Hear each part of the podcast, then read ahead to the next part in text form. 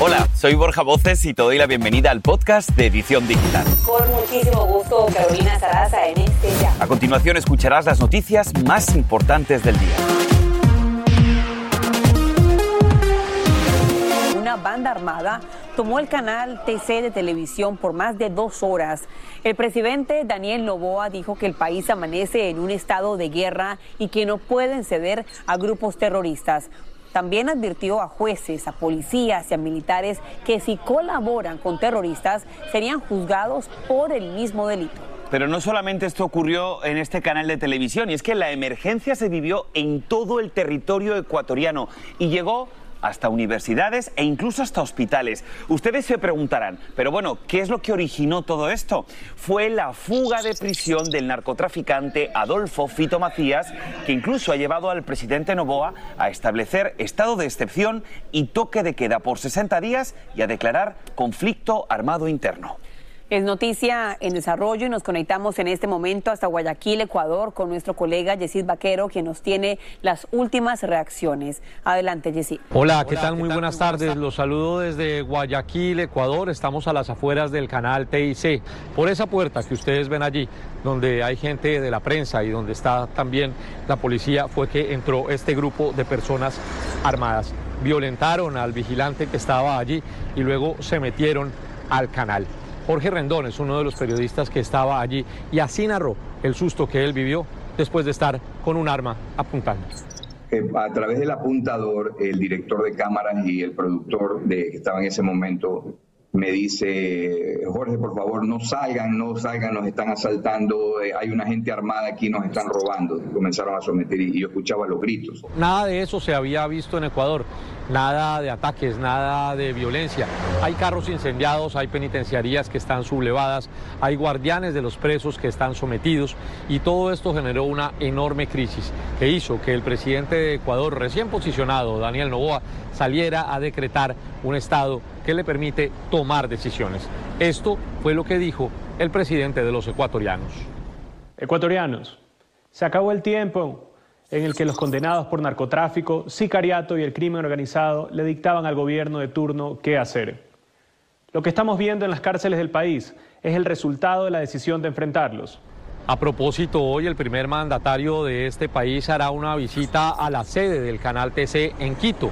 Mientras tanto, esta sede, la de Guayaquil, la que fue violentada, se encuentra fuera del aire por instrucciones de la Fiscalía y porque también varios de los empleados que estuvieron implicados en este hecho violento, pues tienen que rendir unas declaraciones antes de darlas a los medios de comunicación y antes de que el canal vuelva a su funcionamiento que decimos todos es que rápidamente estén otra vez trabajando.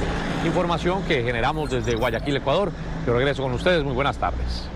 Más de dos horas de pánico. Yesid, muchísimas gracias. Y también a esta hora la cacería humana está a toda marcha para dar con este hombre, con Adolfo Macías, alias Fito, el reo que se escapó de la prisión y que también detonó parte de esta guerra del gobierno en contra de las pandillas. Y seguramente en casa se preguntan, bueno, ¿quién es este hombre que ahora todo el mundo está buscando? Les cuento.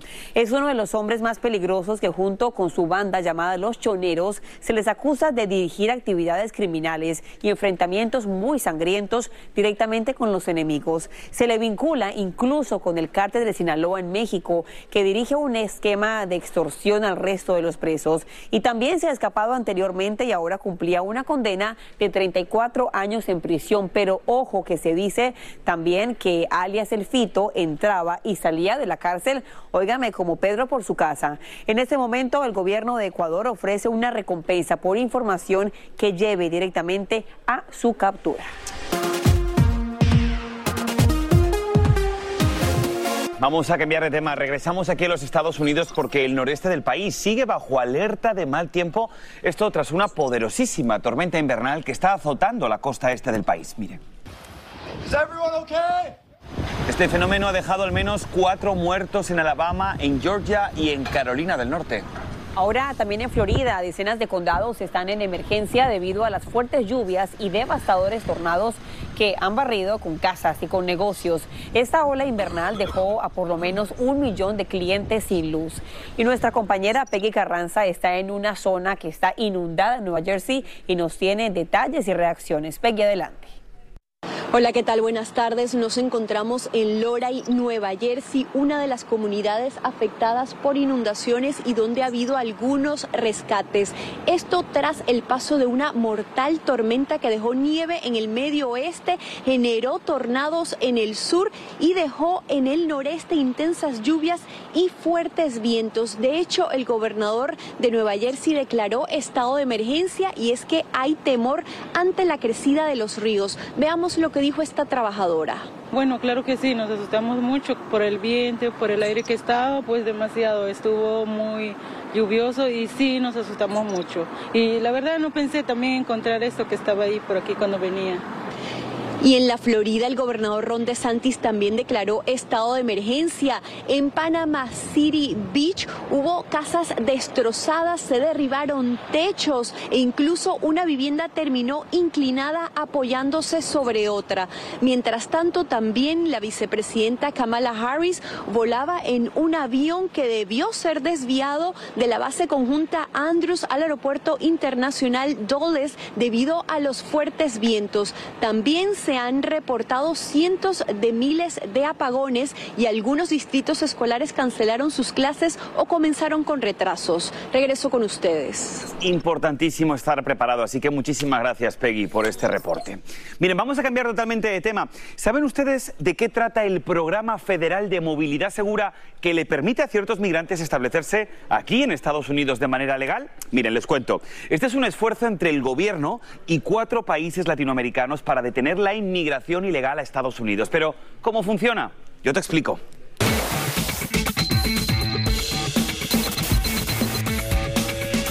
Nuestro país, Estados Unidos, brinda asesoría legal en algunos países de Latinoamérica para poder agilizar los procesos migratorios. Por ejemplo, están incluidos los colombianos, los venezolanos, cubanos, haitianos, entre otros países.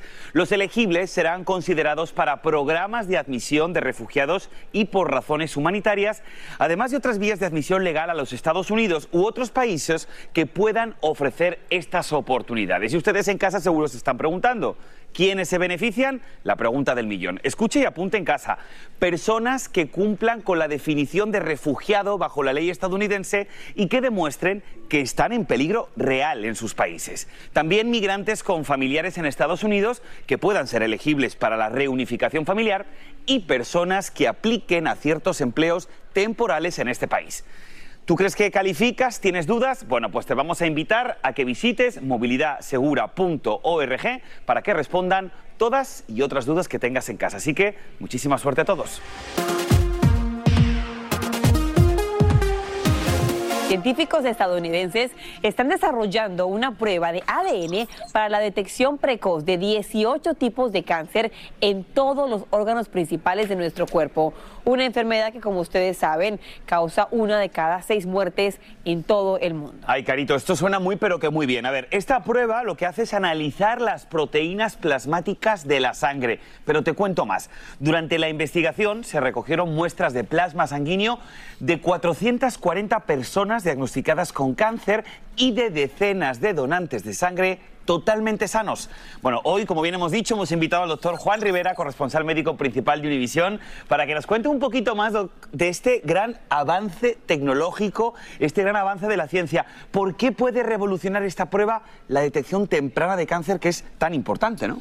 Bueno, eh, yo creo que puede revolucionar la práctica clínica porque obviamente una de las principales causas de muerte es cáncer y para nosotros poder disminuir esa mortalidad tenemos que detectar eh, diferentes tipos de cáncer muy temprano.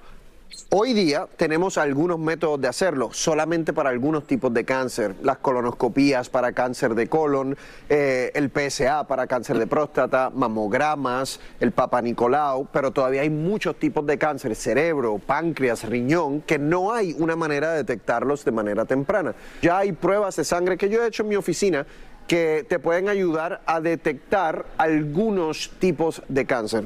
Sangre lo que están midiendo son proteínas o lo que se llaman biomarcadores, que cuando tú los ves en la sangre, sugieren que hay algún tipo de cáncer temprano. Ahora, el problema que había con estos estudios en el pasado es que la sensitividad, o sea, la habilidad del estudio de sangre de eh, realmente acertar el diagnóstico era bajo. Este último estudio sugiere que puede tener una sensi- sensitividad de hasta más de 90%, Wow. lo cual es muy prometedor. No cabe duda, no cabe duda que el futuro de la medicina, el futuro de la medicina, detección de cáncer, tratamientos, está en la genética, no hay duda de eso. Y doctor, estaríamos hablando de más o menos cuánto tiempo, porque siempre hablamos aquí en la edición digital, un nuevo estudio en desarrollo, pero cuando ¿Cuándo? tenemos la respuesta dicen 5, 10, 15 años. Usted con su experiencia, más o menos, ¿cuánto tiempo cree usted que podría tomar para que eso ya empiece a ocurrir con la mayoría de los tipos de cáncer? Ya los hay, ya hay estudios que usted puede hablar con su doctor, ya hay estudios que te pueden hacer una prueba de sangre y medir el riesgo o la detección temprana de ciertos tipos de cáncer. El problema es que hoy día estos estudios no están cubiertos realmente por el seguro Wow. médico. Yo he hecho algunos tipos de estos estudios en mi clínica y te- eh, a, a los pacientes, yo no, esto no es algo que ellos me pagan a mí, sino a la compañía, Claro, claro. eh, salen entre 900 y 1.200 dólares. Y es lo que siempre hablamos, ¿no? Ojalá que realmente la tecnología y por supuesto también la medicina sea más preventiva que curativa aquí en los Estados Unidos. Más vale prevenir que curar. Este es el podcast de Edición Digital, con noticias sobre política, inmigración, dinero, salud y mucho más.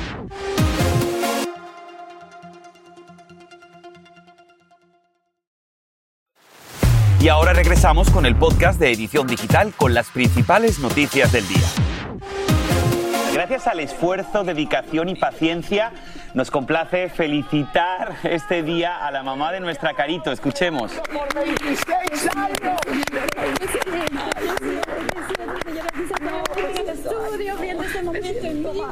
¿Qué siente usted? ¿La puede escuchar? Bueno, pues ahí estamos viendo cómo la mamita de nuestra Carito obtuvo la residencia permanente de Estados Unidos. Yo sé que tardó mucho en llegar, muchos años, pero mejor que nos lo cuente. ¿Cómo te sientes, Carito? Felicidades. Ay, Borjita, muy agradecida con la vida, con Dios y creo que también esto va dedicado a tantas personas que a esta hora son parte de este maravilloso país y que siguen buscando ese pedacito de sueño americano que es uno abrir la ventana y decir, bueno, yo puedo vivir aquí tranquilamente. Así que ojalá que se le cumpla el sueño también a tanta gente, amigos de la edición digital que siempre me escriben a preguntarme qué puedo hacer. Bueno, conseguir un buen abogado e informarse. Yo sé que yo ha no sido un momento 30 años. complicado en tu familia, pero ya puedes descansar tranquila, así que me alegro. Doña. Leticia, felicidades, la mandamos un beso.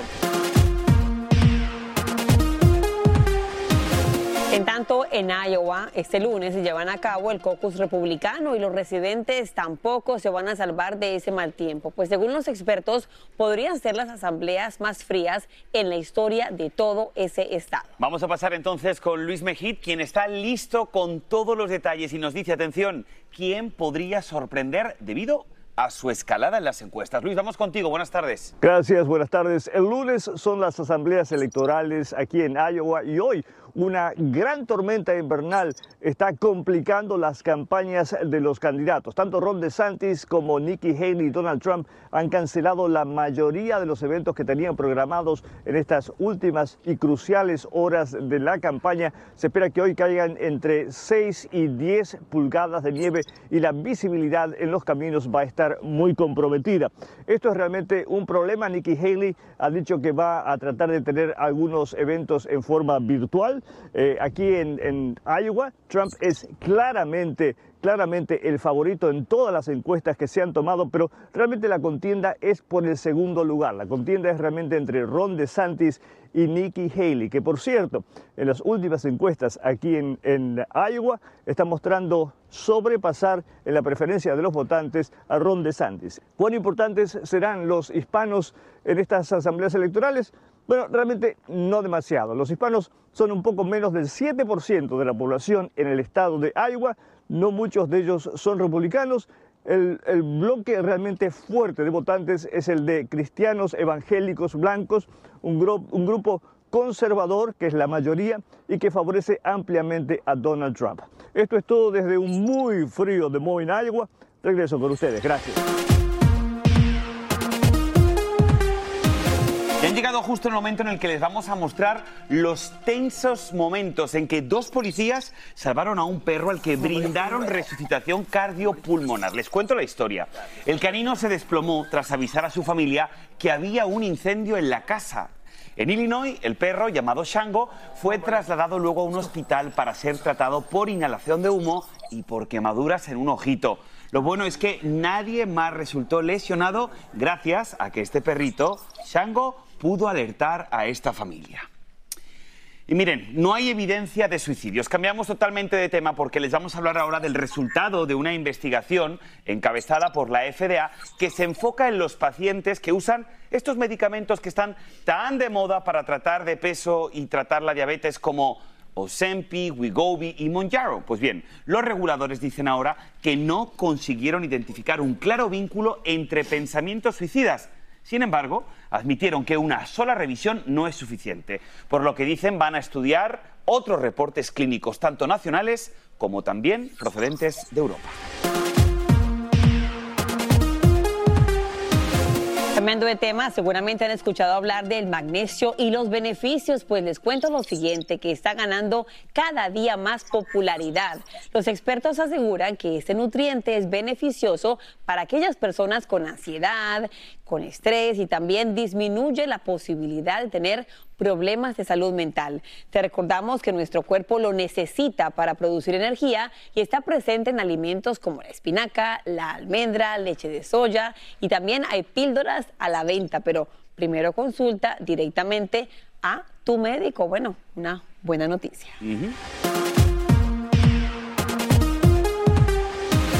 Para la gran mayoría de parejas, ser papás es uno de los momentos más maravillosos. Sin embargo, cuando las cosas no salen de la forma esperada, el sentimiento Borham puede ser complicado e incluso la vida mucho más difícil. Así es, Carito. Y fíjense ustedes que esto le ocurrió a una pareja hispana que luego de mucho tiempo queriendo, anhelando ser papás, lo lograron.